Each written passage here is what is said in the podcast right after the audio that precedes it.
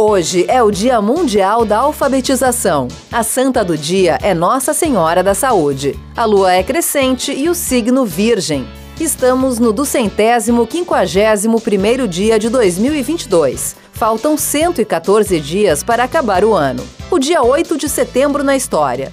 Em 1504, a escultura Davi de Michelangelo é exibida pela primeira vez.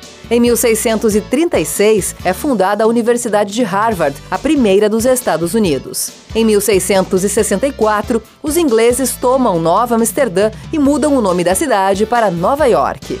Em 1866, é registrado o primeiro nascimento de sextuplos no mundo.